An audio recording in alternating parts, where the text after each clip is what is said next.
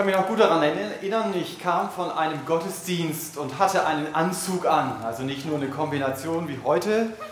Und auf der Rückfahrt sah ich ein Schild. Auf diesem Schild stand Wohnung zu versteigern. Und ich kannte jemanden, der gerade in Stuttgart eine Wohnung suchte. Und da dachte ich, okay, schaue ich mir doch mal die Wohnung an. Und nach den ersten Minuten war aber schon relativ klar, das ist absolut nichts für die Person, für die ich es jetzt anschaue. Viel zu teuer.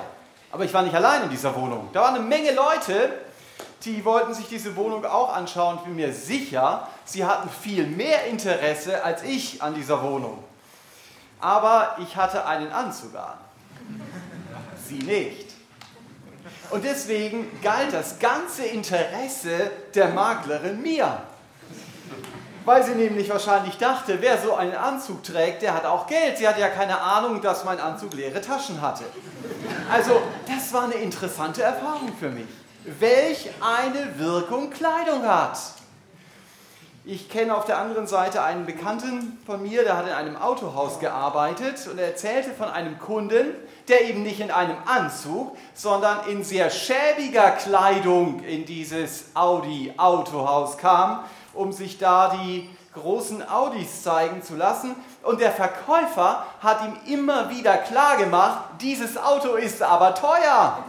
Das hat er ihm immer wieder erzählt, das, ist, das kostet aber alles seinen Preis. Und irgendwann hat dieser Kunde gesagt, wissen Sie, ich bin Bauunternehmer. Ich komme gerade von einer Baustelle. Dieses Auto zu bezahlen ist null Problem für mich. Aber da Sie mir immer erzählen, wie teuer das Auto ist, gehe ich jetzt zu einem anderen Autohaus. Guten Abend. Da war es genau umgekehrt. Es war auch so, dass Kleidung einen ganz, ganz starken Einfluss auf den Verkäufer hatte und durch diesen Einfluss ging ihm ein Geschäft durch die Lappen. In unserem heutigen Abschnitt im Jakobusbrief geht es auch um die Gefahr, dass ich dem Äußeren viel zu viel Bedeutung gebe, dass ich mich mehr an dem Äußeren festmache und daran, wie es auf mich wirkt, als dass ich danach frage, wer ist der andere überhaupt. Also ihr habt es schon gemerkt, wenn ich dran bin, dann gehe ich Stück für Stück durch den Jakobusbrief und wir sind jetzt in Jakobus 2. Heute Morgen Jakobus 2, 1 bis 13. Ihr seht den Text hier gleich eingeblendet.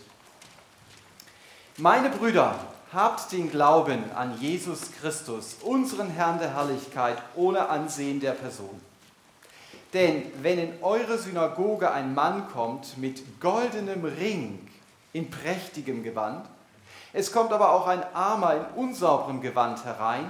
Ihr seht aber auch den, der das prächtige Gewand trägt und sprecht, setze du dich bequem hierher und sprecht zu dem Armen, stehe du dort oder setze dich unten an meinen Fußschemel.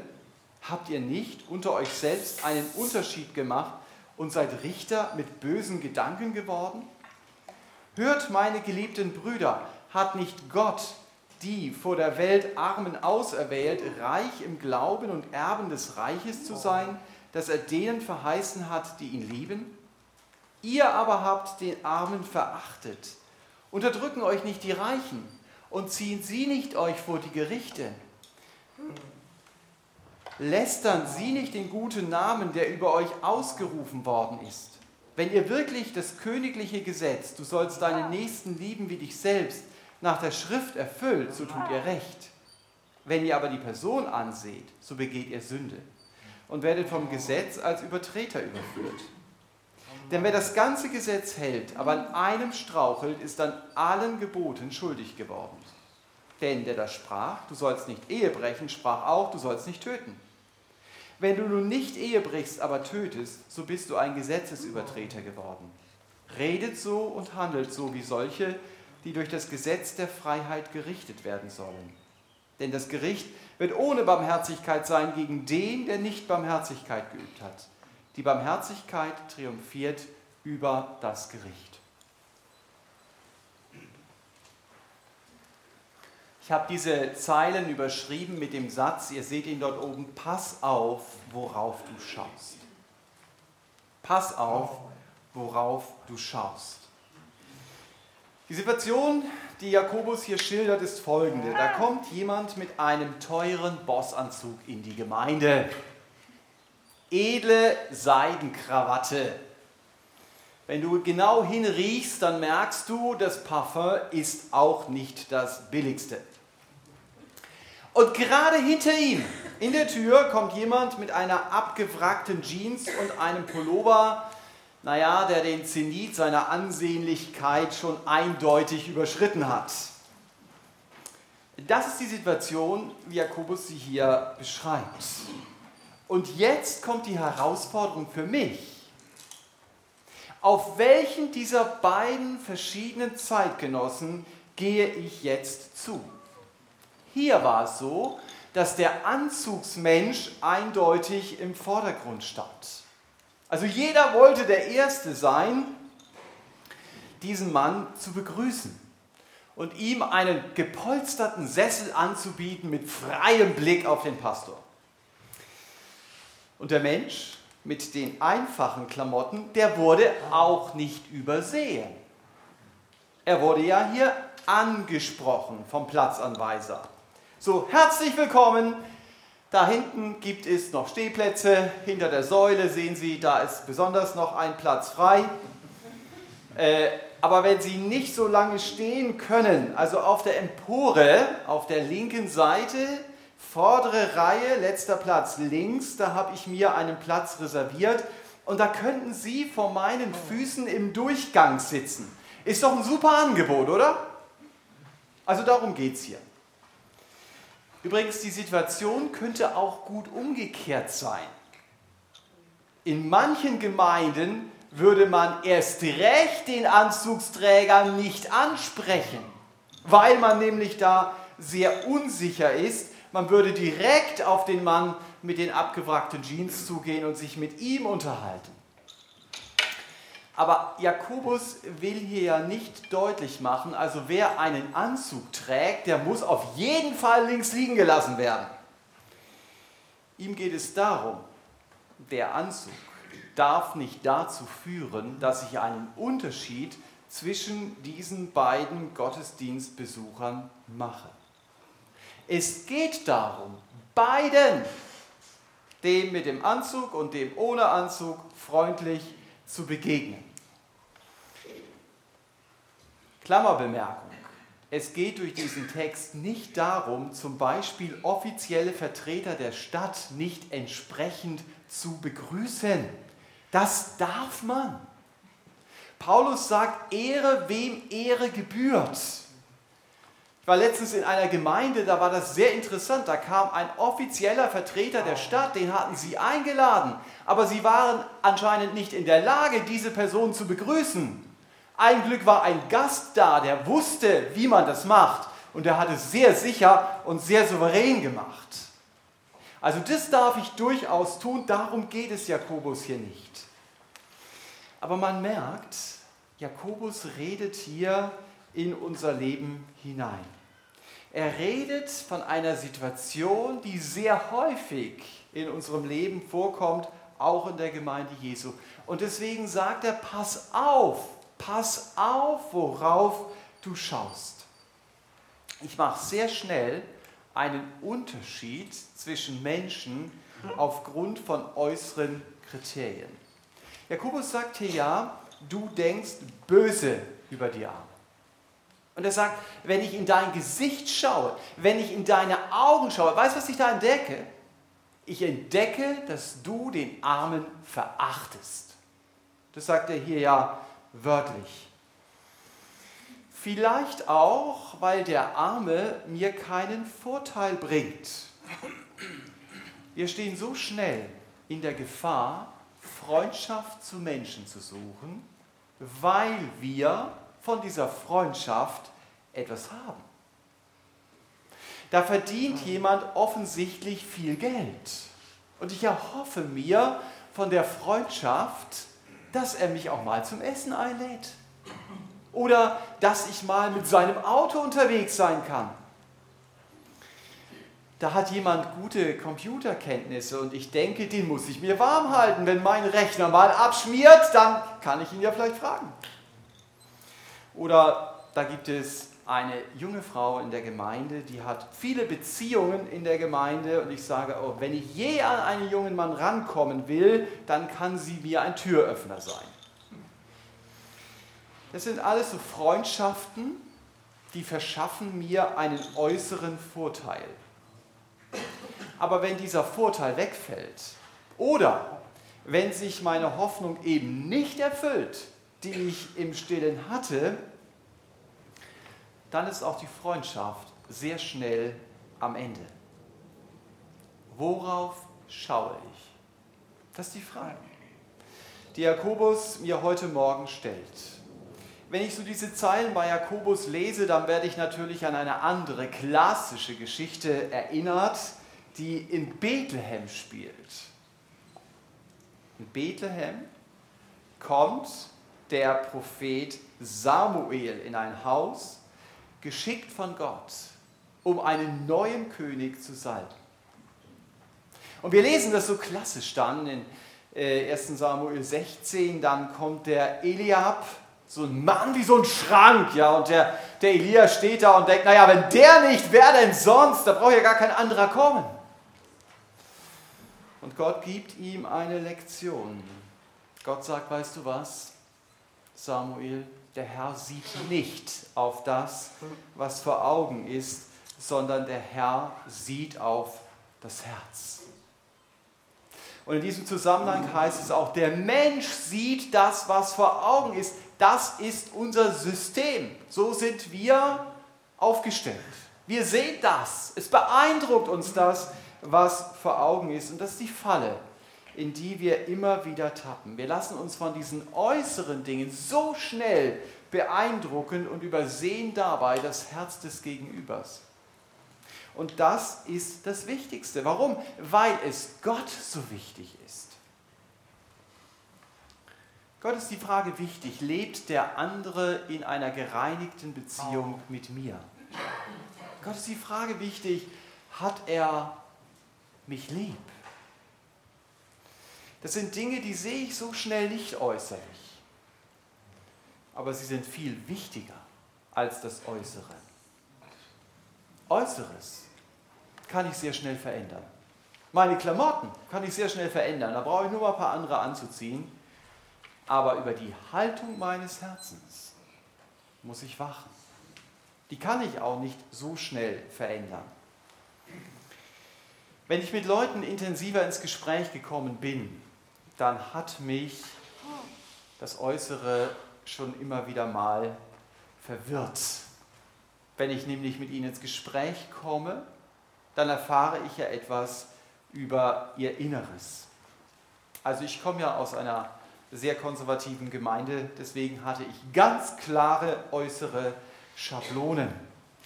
Und an diesen Schablonen habe ich festgemacht, wie geistlich ein Mensch ist. Relativ einfach. Ja? Hast du deine Rankingliste und dann kannst du entsprechend abhaken. Das ist sehr praktisch, mit Schablonen zu leben. Ey, das nimmt dir jede Menge Stress. Du musst dich nicht mit der Person selber beschäftigen, sondern du hast deine Kriterien und du siehst, ob die Kriterien erfüllt sind und dann weißt du automatisch, wie derjenige zu Jesus steht. Musste also nicht viel überlegen. Ich hatte ein absolut sicheres Urteil, geprüft, in der Tasche. Ich kann mich gut erinnern, ich war Gastschüler auf einer Bibelschule. Am Tisch saß eine junge Frau, also am Essenstisch. Ähm, und ich habe angenommen, sie ist auch Gastschülerin, so aufgebrezelt, wie sie aussah. Sie passte in jede Schmuckausstellung, aber nicht in meine Schablone. Es war für mich klar, also wenn sie überhaupt mit Jesus lebt, dann sehr wackelig. Gut, dass sie auf die Bibelschule kommt, hier kriegt sie Richtung, Trall und Geschwindigkeit, wie man das so bei, Bundes, bei der Bundeswehr sagt. Mit einem Mal bekomme ich mit, die war schon auf der Bibelschule hey, das sind ihre letzten Monate. Ich denke, hey, das geht doch eigentlich gar nicht. Und dann höre ich, dass sie sich vorbereitet, in ein arabisches Land als Missionarin zu gehen. Das heißt hier Seeschlitz verschleiert. Gemerkt, meine Schablone klemmt. Und dann hörte ich sie noch reden. Und weißt du, was ich gemerkt habe? Die hat Jesus lieb. Die hat Jesus wirklich lieb und die möchte für ihn leben. Und wisst ihr, was ich gedacht habe? Das, das darf nicht sein. Das passt nämlich nicht in meine Schablone. Sie darf Jesus doch nicht so lieben. Das passt alles nicht. Ich weiß es noch wie heute, ich habe den Speisesaal damals ziemlich verwirrt verlassen. Und ich begann zu ahnen, Natürlich, das äußere Verhalten und das Erscheinungsbild sind nicht unwichtig und sie können auch bis zu einem gewissen Grad durchaus zeigen, wie ist mein Verhältnis zu Jesus, aber sie sind kein sicheres Urteilskriterium. Ganz sicher nicht. Das hatte ich bis zu diesem Zeitpunkt geglaubt. Es kann sein, dass Menschen, die Jesus nachfolgen, überhaupt nicht in mein Raster passen. Und doch kann ihr Herz Jesus viel näher sein als meins. Ich erinnere mich noch sehr dankbar an einen Mann, der viel Leid erlebt hat, den Gott gebraucht hat. Wer weiß, wie viele jungen Leuten Jesus lieb zu machen und, der ihn gebraucht, und Gott hat ihn gebraucht, um eine neue Hingabe im Leben dieser Leute hervorzurufen. Sein Hauptmerkmal war, wenn du ihn kennengelernt hast, dass er von Herzen gelacht hat. Also normalerweise hast du ihn immer erst gehört und dann hast du ihn gesehen. Was ich, woran ich mich auch noch erinnere, dass er es liebte, Worte zusammenzustellen, die überhaupt nicht zusammengehören. Also er hat zum Beispiel gesagt, das war ein typischer Satz von ihm, mein Bein tut mir heute wieder hervorragend weh. Ja, das heißt, er hatte Riesenschmerzen. Oder wenn er über seinen inneren Zustand oder über seinen Gesundheitszustand reden wollte, dann hat er gesagt, mir geht es heute herrlich schlecht. Wenn ich aber eine Schablone habe, die sagt, Christen, das sind Menschen, die lachen nicht ist manchmal so, wenn ich in Gemeinden komme, äh, da ist das ungeschriebene Gesetz, man darf nicht lachen. Äh, Christen sind immer Menschen, die mit einem ganz würdigen Gesicht ganz ernst durch die Gegend gehen. Wenn das meine Schablone ist, dann wird dieser Bruder mit Krachen durchfahren. Und ich werde meine Rankingliste haben, wo ich ihn einsortiere. Ganz unten wahrscheinlich, mich natürlich ganz oben, weil da ist immer alles richtig. Und du merkst, das passt nicht. Und vor so einer Schablone warnt Jakobus hier. Dann habe ich, so sagt Jakobus es hier, nach dem Äußeren gerichtet, aber ich habe das Herz nicht im Blick gehabt. Jakobus sagt hier, seid nicht Richter, und er macht es sehr konkret mit bösen Gedanken.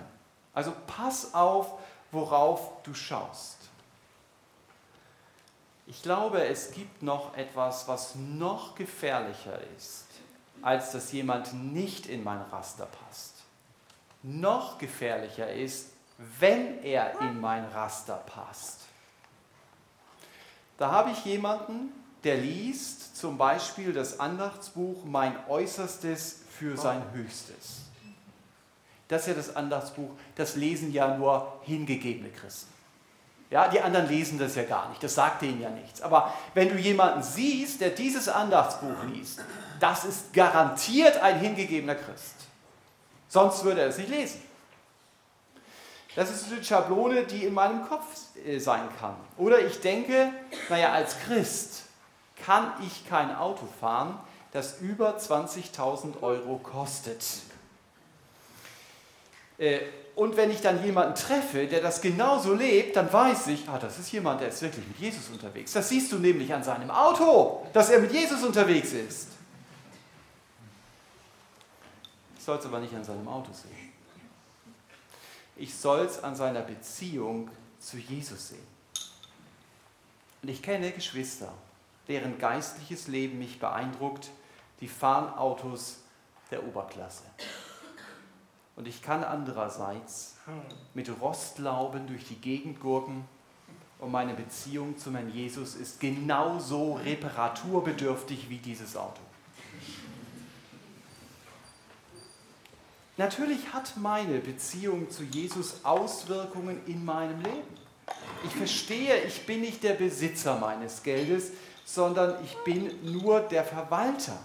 Und ich muss den Jesus auch immer wieder fragen und sagen, Herr, brauche ich das? Ist das sinnvoll, das zu kaufen? Ich muss mit ihm immer wieder im Gespräch bleiben, aber ich habe doch nicht das Recht, dir vorzuschreiben, was du zu kaufen und was du nicht zu kaufen hast. Natürlich kann ich da mal kritisch nachfragen, aber das musst du doch letztendlich mit deinem Herrn ausmachen. Da sind wir uns doch nicht gegenseitig Richter, die mit bösen Augen den anderen verachten. Pass auf, worauf du schaust gerade wenn äußere Dinge in deine Schablone passen. Das geistliche Leben kann trotzdem brach liegen. Nur dann fällt es eben nicht so schnell auf, weil ich mich von meiner Schablone ablenken lasse. Jakobus fordert mich in Vers 8 heraus, liebe deinen Nächsten wie dich selbst. Wieder Klammerbemerkung, Jakobus sagt hier nicht, liebe deinen Nächsten und dich selbst. Er sagt, wie dich selbst.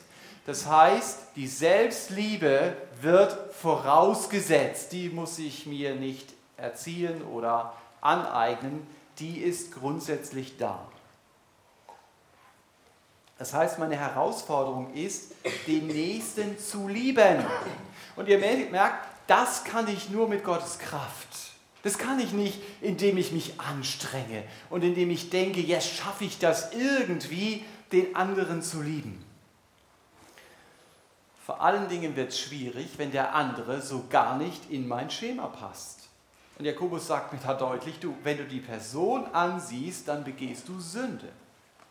Und das sagt schon das Alte Testament den Urteilenden bei Gericht im Alten Testament wurde eingeschärft, ihr sollt bei dem Gericht nicht die Person ansehen.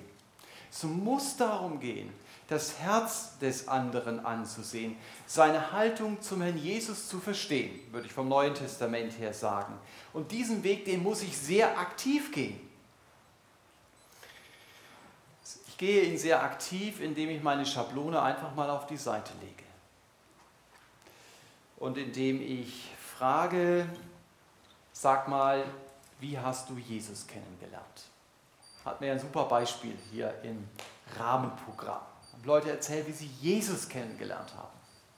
Dass ich mal frage, sag mal, wie lebst du mit diesem Herrn in deinem Alltag? Was ist dir in deiner stillen Zeit wichtig geworden? Das sind Dinge, durch die lerne ich den anderen natürlich besser kennen.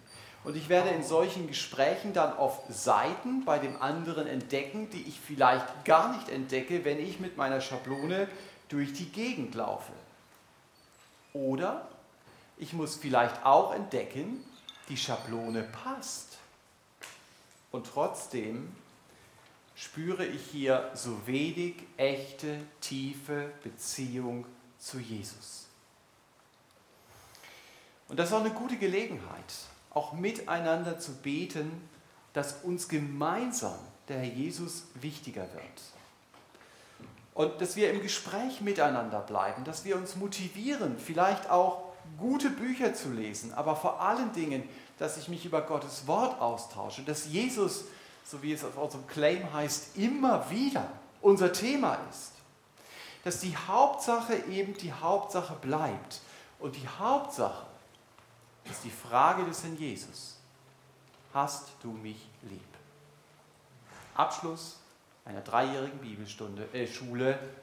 Eine Frage gibt 100 Prozent. Und dazu gehört, dass ich diese Liebe auch an andere weitergebe. Wie so eine Wasserleitung. Wir haben das in einem Lied gesungen. Also ich bin nicht der Brunnen, aus dem dieses Wasser kommen muss, sondern ich bin nur die Leitung, wo der Herr Jesus seine Liebe durch mich zu dem anderen bringt. Ich habe das nicht aus mir selber, sondern ich darf weitergeben, was er mir schenkt. Paulus schreibt es den Römern. Er schreibt in Römer 13, Vers 8, seid niemand etwas schuldig, als nur einander zu lieben. Denn wer den anderen liebt, der hat das Gesetz erfüllt. Und das ganze Gesetz ist zusammengefasst in dem einen Wort, du sollst deinen Nächsten lieben wie dich selbst. Und das heißt ihm aktiv Gutes tun. Das heißt, sein Bestes suchen. Das kann auch mal bedeuten, dass ich dem anderen wehtun muss, weil ich ihm die Wahrheit sage. Aber das sage ich ihm doch, weil ich ihn liebe. Denn gerade in solchen Situationen wird auch deutlich, ob der andere mir etwas wert ist. Oder ob ich sage, komm, lass ihn doch auf seinem Weg laufen, ist mir doch so egal. Ich bin immer herausgefordert, den anderen zu lieben, ohne Ansehen der Person. Das ist das, was Jakobus hier betont.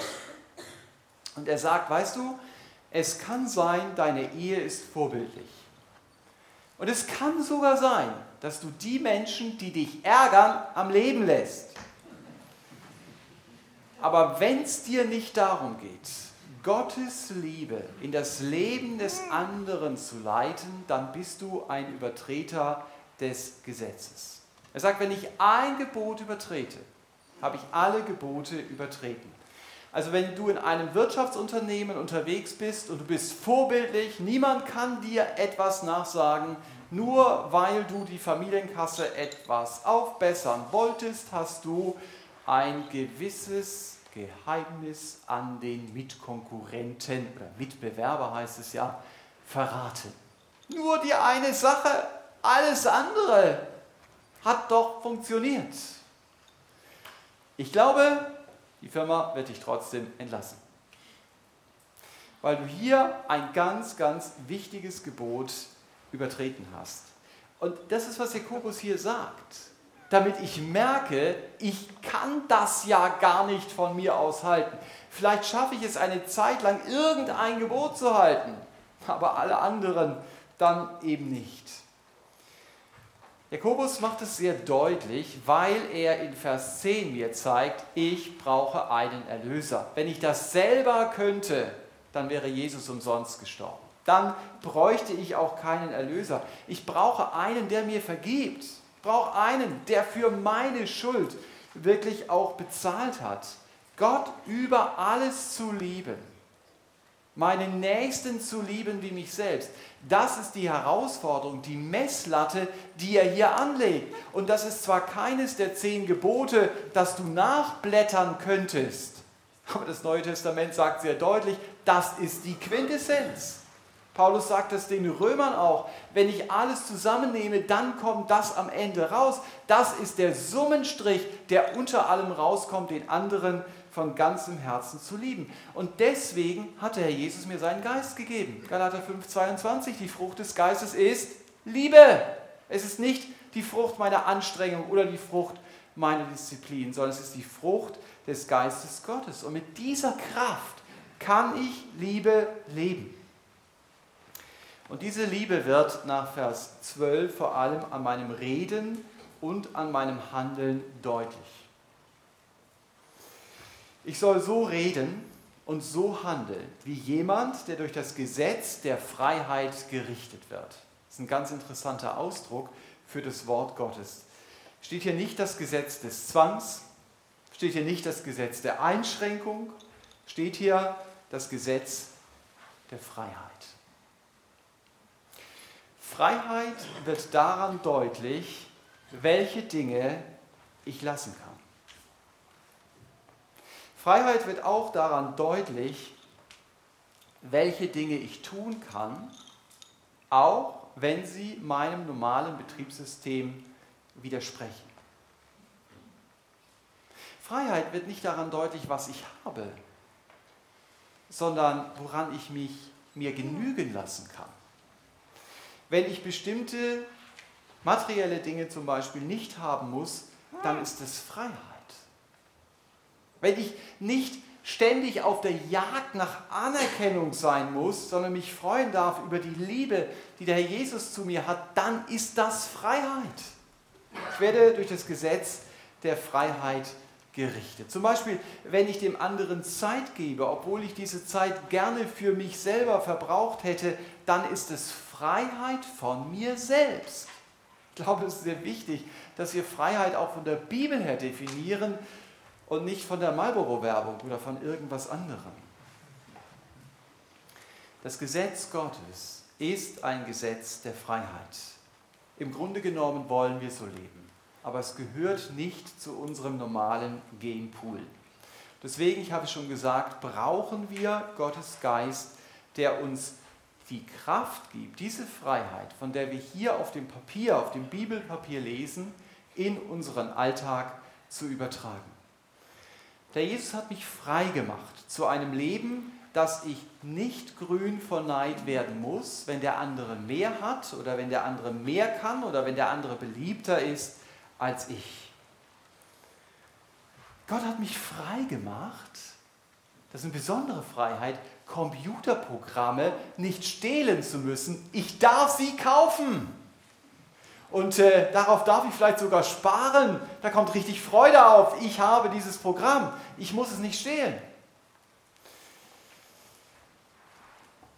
Ich muss nicht mehr mit Worten töten, sondern ich darf Worte reden, die wirklich helfen. Ich darf meine Eltern ehren und sie respektvoll behandeln, auch wenn ich mit ihnen, soll ich sagen, natürlich nicht in allem einer Meinung bin. Zu diesem Leben bin ich als Kind Gottes berufen. Das ist mein Erbe und das darf ich heute schon in Anspruch nehmen. Ich habe die Kraft, mich immer wieder von dieser Flut des alten Lebens, die in mein Leben hineindringen möchte, wegzureißen und ich darf im Glauben, ich darf im Gebet dieses neue Leben ganz bewusst in Anspruch nehmen.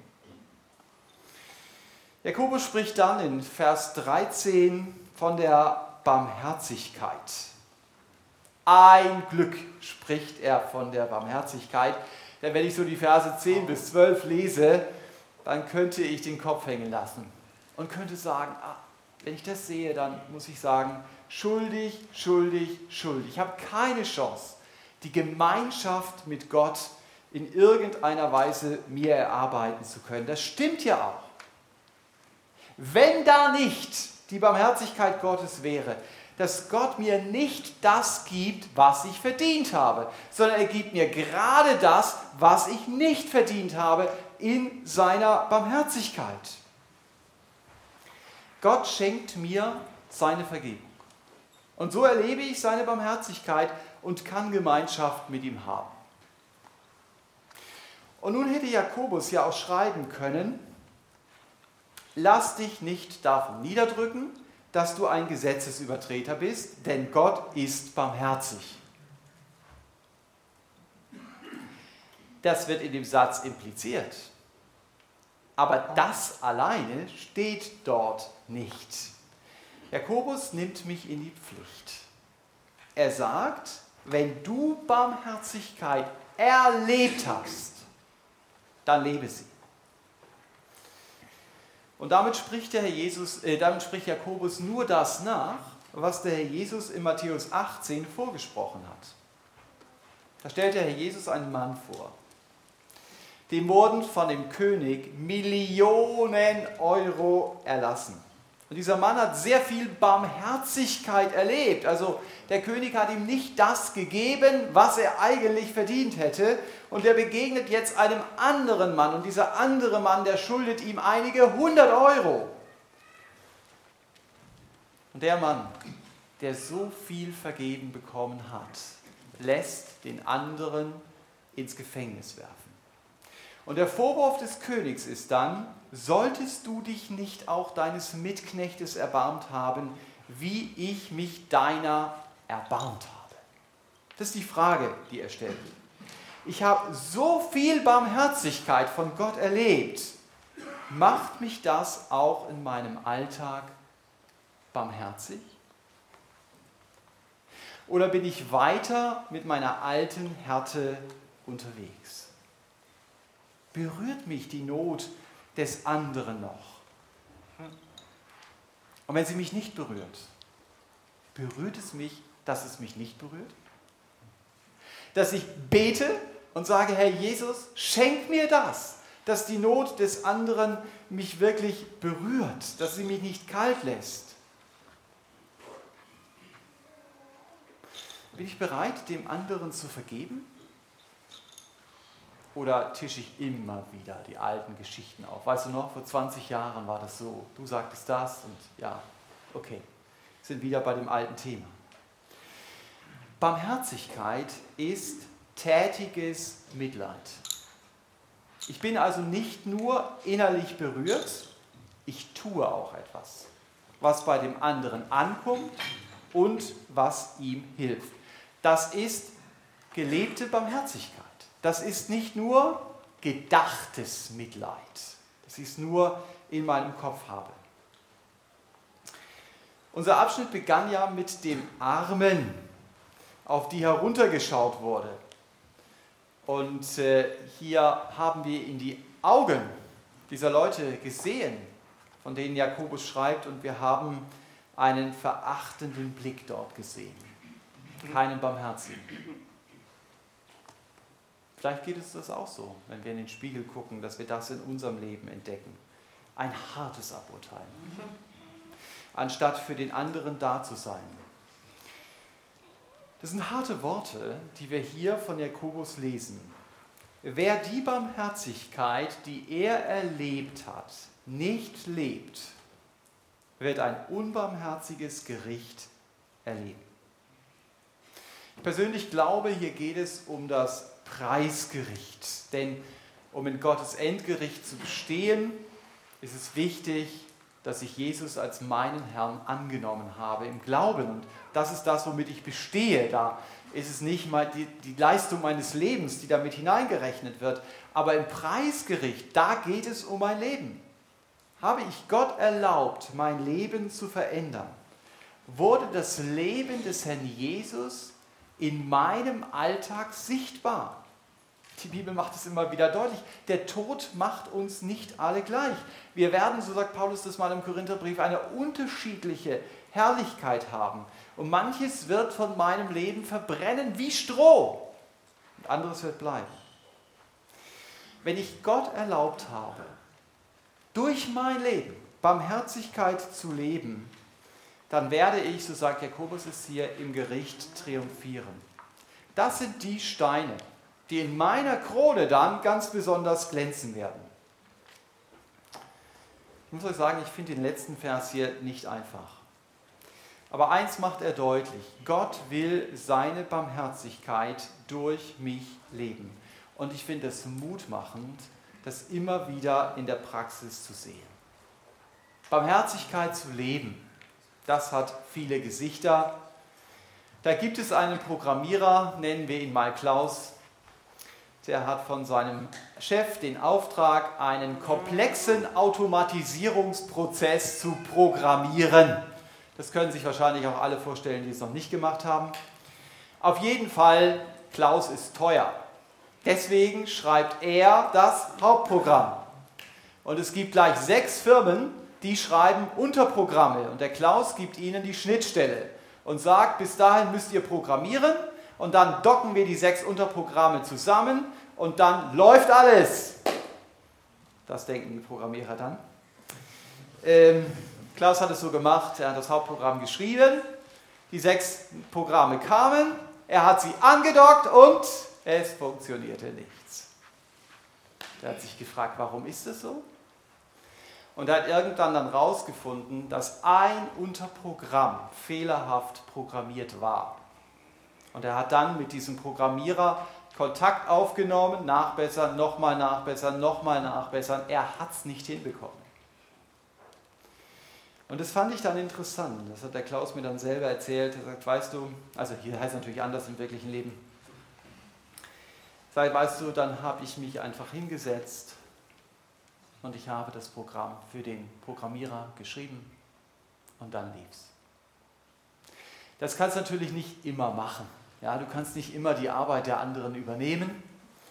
Äh, aber für mich war das so ein Beispiel von Barmherzigkeit, weil er gemerkt hat, man müsste in sein Zeugnis schreiben, er hat immer strebend sich bemüht und das hat er wirklich, aber er hat es nicht gekonnt. Und deswegen helfe ich ihm jetzt, dass wir das Programm so schreiben, dass es passt. Du hast vielleicht ganz andere Herausforderungen, als irgendwelche Automatisierungsprozesse zu programmieren. Aber die Frage ist trotzdem, wo kann ich Barmherzigkeit leben? Wo kann ich zeigen, du, mein Herz schlägt für dich und deshalb helfe ich dir? Eines muss auch klar sein.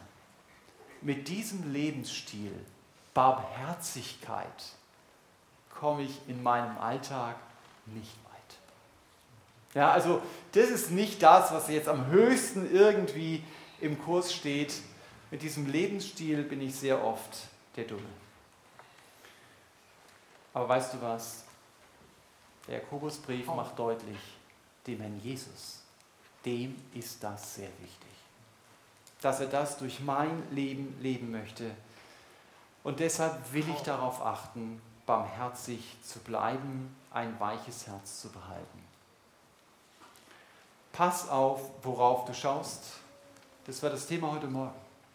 Wir haben gemerkt, und das ist unser Betriebssystem, wir sind so schnell beeindruckt vom Äußeren und wir vergessen, das Herz des anderen anzusehen. Und wenn wir dann nicht so gute Dinge bei ihm entdecken oder ihr, dann fällt es uns so schwer, auch barmherzig zu sein und barmherzig mit ihm umzugehen. Deswegen glaube ich es wichtig, dass wir den Blick uns neu vom Herrn schenken lassen, worauf es ihm ankommt und dass wir unser Leben danach ausrichten. Amen.